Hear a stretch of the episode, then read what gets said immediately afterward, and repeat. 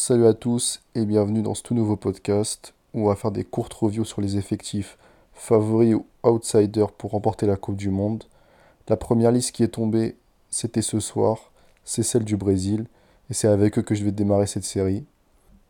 Alors donc en ce qui concerne la liste, bon bah directement on peut le voir, hein, c'est un très fort effectif, sûrement le meilleur sur le papier de, des 32 équipes, c'est clair. Il y a un top player à chaque poste. Franchement, il n'y a aucun défaut, que ce soit en défense, en attaque ou au milieu. Euh, on va faire poste par poste, hein, directement, ça part. Donc en gardien, Allison Ederson et Weverton. Personne ne sait qui c'est ce monsieur, mais nique sa mère. Allison est largement meilleur qu'Ederson, donc il sera titu comme d'hab. Très fort gardien, trop chaud. Jeu au pied, jeu aérien, arrêt sur sa ligne, c'est un crack. Ensuite, et c'est là où il y a le gros problème du Brésil, en fait, c'est les latéraux. Parce que quand on remarque bien, ok, les défenseurs centraux, en fait, ils sont gavés. Ils ont Thiago Silva, 38 ans, 42 ans, 48 ans. C'est toujours un, top 10 défenseur mondial, même top 5. Hein. Franchement, top 5 est grave moyen. Ensuite, bon, t'as Marquinhos. Bon, je suis pas fan de Marquinhos, moi, depuis, euh, depuis 2022, on va dire. Fin, fin 2021, début 2022. Bon, euh, l'apothéose, c'était le match contre le Real où il est cataclysmique, mais en vrai, je trouve qu'il revient quand même un peu mieux en ce début de saison. C'est mieux qu'en fin, de, fin de saison 21-22, donc euh, confiance en lui. En plus, il a son statut de capitaine. Bon, euh, moi, j'aime pas trop ses attitudes en tant que capitaine. Il en fait un peu trop des fois, mais pourquoi pas. Hein. Ensuite, t'as le mec qui a pris une autre dimension là depuis l'année dernière, je trouve. Défenseur exceptionnel. C'est abusé athlétiquement, défensivement, le mec est partout, même à la relance. Eder Militao, franchement, il, m'impressionne à chaque fois. Il a un style un peu, pas très académique, on va dire, mais en vrai, c'est un défenseur beaucoup trop solide.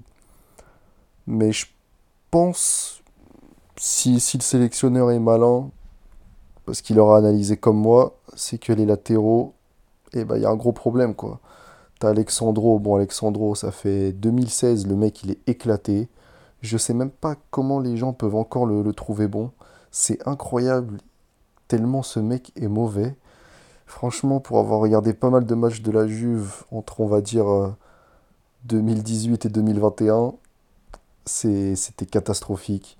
Franchement, il, il, est mauvais, il est pas très rapide, il est pas très bon à la passe, il centre très mal.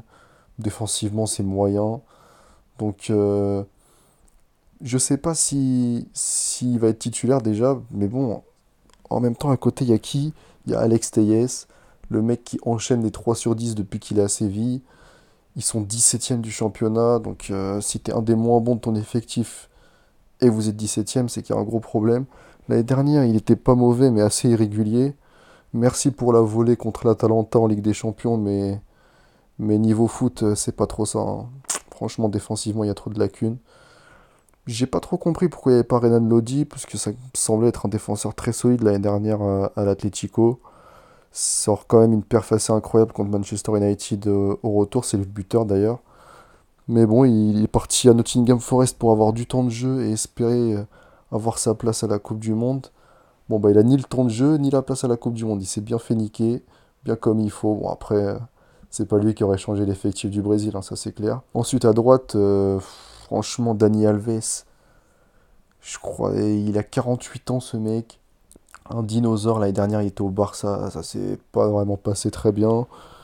Là, je sais même pas où il joue, je crois qu'il joue au Mexique, euh, à Unam, un truc comme ça. Et je crois qu'il a pas joué depuis deux mois, ce que j'ai vu sur Twitter.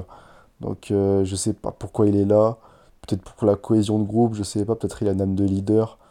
Mais bon, Dani Alves en sélection, c'est pas non plus une référence, donc euh, faut voir vraiment ce qu'il peut faire comme valeur ajoutée, on va dire. Je pense qu'Eder Militao va, va aller à droite parce qu'il a déjà joué à droite l'époque où il était à Porto.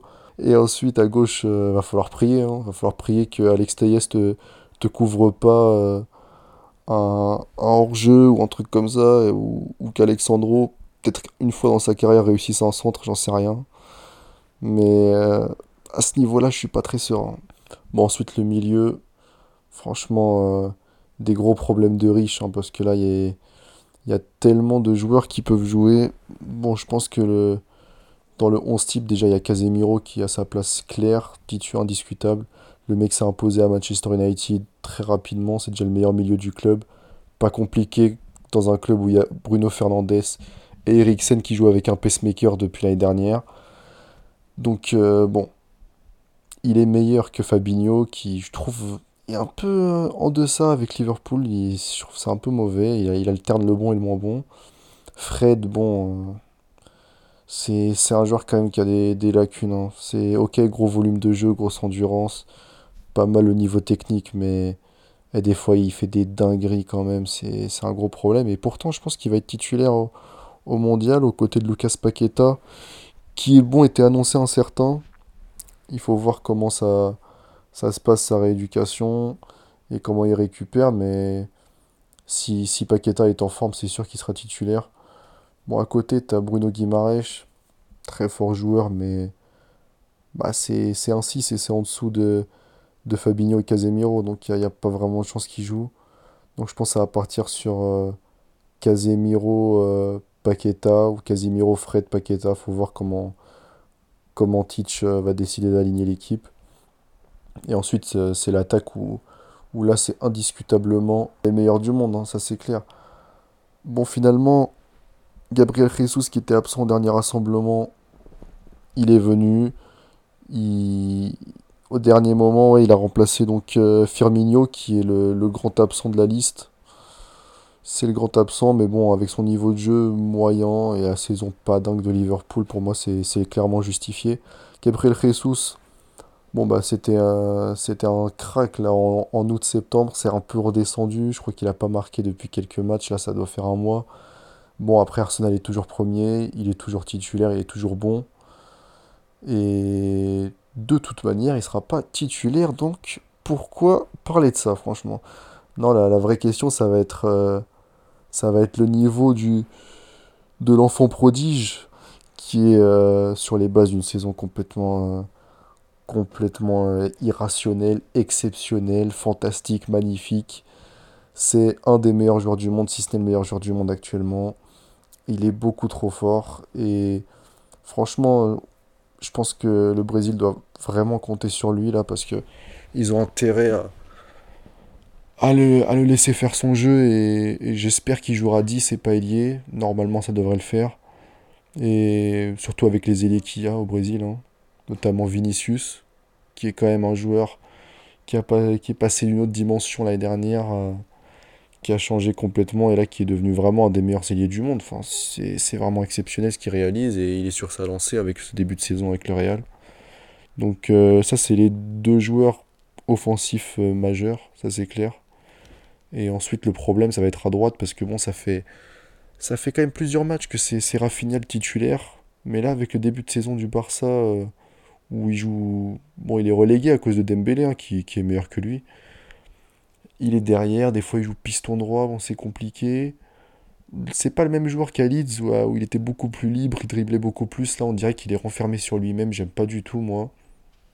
Donc euh, je sais pas si euh, Titch va le garder titulaire, mais, mais pour moi par exemple juste Rodrigo fait un début euh, de saison largement meilleur que lui. Et surtout Anthony, la toupie humaine, qui je trouve vraiment bon. Qui, bon ok, il a été beaucoup décrié par rapport au transfert parce que bon, il avait coûté quand même pas mal cher pour son, vrai niveau. Je pense qu'il vaut toujours pas les 100 millions, mais c'est quand même un joueur euh, exceptionnel. Il, il sait gagner des mètres avec la balle, il sait centrer. Des fois, il en fait un petit peu trop, il veut trop se montrer. Je parle même pas que des dribbles, je parle juste des fois, il veut juste tirer pour montrer, mais c'est pas toujours le meilleur choix. Il est pas super intelligent à ce niveau, au niveau des choix. Mais, mais je pense que c'est quand même un joueur super solide. Donc pour moi, ça, ça va vraiment se taper euh, attaquant droit. Il va falloir faire des choix. Je pense qu'il va jouer sécurité et continuer à faire du Rafinha, mais peut-être qu'il va, va le payer, je sais pas. Ensuite, bon, t'as Richarlison qui, qui était annoncé blessé, mais finalement est dans la liste. Je sais pas s'il va être titulaire ou pas. Sur les derniers matchs du Brésil, il l'est, des fois, il a Nili en pointe. Euh, pendant les qualifs, il avait quand même pas mal scoré et euh, en peu de temps de jeu. Et donc c'était vraiment intéressant. Faut euh, faut voir ce qu'il va donner, mais en tout cas, pour résumer, le Brésil a un effectif incroyable Ils n'ont pas été trop touchés par les blessures, franchement, à part Paqueta et, et Richarlison, mais, mais qui sont sûrement aptes à jouer, donc il n'y aura pas vraiment de soucis. C'est un peu comme Varane avec l'équipe de France. Donc, euh, avant d'enchaîner sur le parcours de l'équipe du Brésil que je vois, euh, je voulais juste en placer une pour les absents de, la liste. Bon, ils sont pas nombreux à avoir pu espérer une place de, de chauffeur de banc, de, de coiffeur dans cet effectif brésilien. Mais il fallait que j'en place une d'abord pour Roberto Firmino.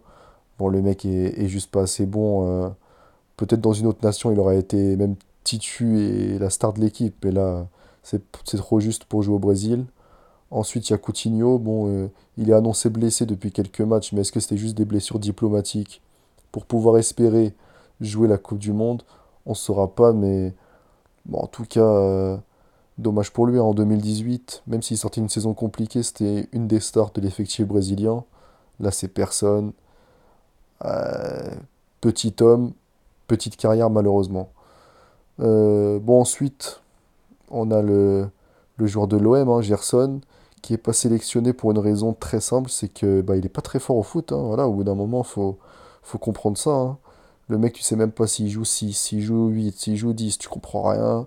Tu sais pas le placer sur un terrain. Merci pour les dégradés, mais à part ça, il n'y a pas de football, hein, je suis désolé. Bon, ensuite, tu as Arthur. Arthur, le problème, c'est les blessures. Le mec, il... je pense qu'il a un vrai problème et, et qu'il est fini pour le très très haut niveau. Déjà, depuis qu'il est à la Juve, c'était vraiment trop compliqué. Donc, euh, je pense qu'il reverra plus jamais la, sélection. Hein. C'est fini pour lui, malheureusement. Sinon, il y avait qui? Il y, avait... Bah, il y a Emerson Royal aussi. Hein. Quand même, c'est assez surprenant de ne pas le voir parce que il aurait pu figurer. Euh, il aurait pu prétendre à une place de titulaire en vrai, en, défenseur droit.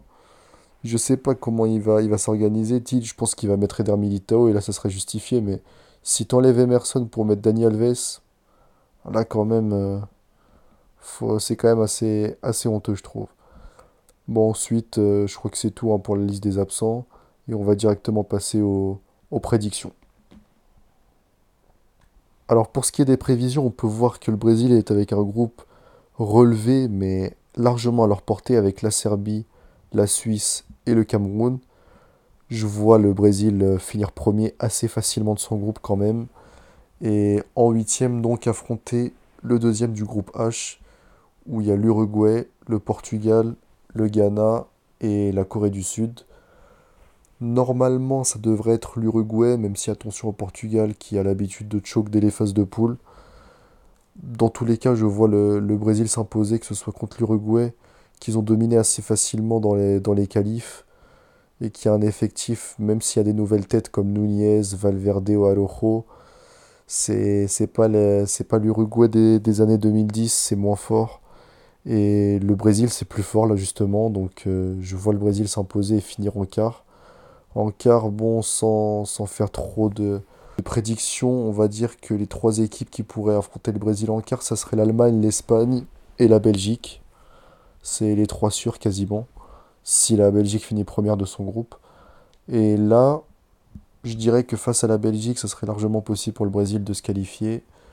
Face à, l'Espagne aussi, c'est l'Allemagne que, je vois, que je vois plus forte que la Belgique et l'Espagne. Mais est-ce que je mets l'Allemagne au même niveau que le Brésil? Ça, on le verra dans une autre preview. Et là, je vous donne envie de voir la suite. Hein. Allez, à très vite pour un nouveau podcast.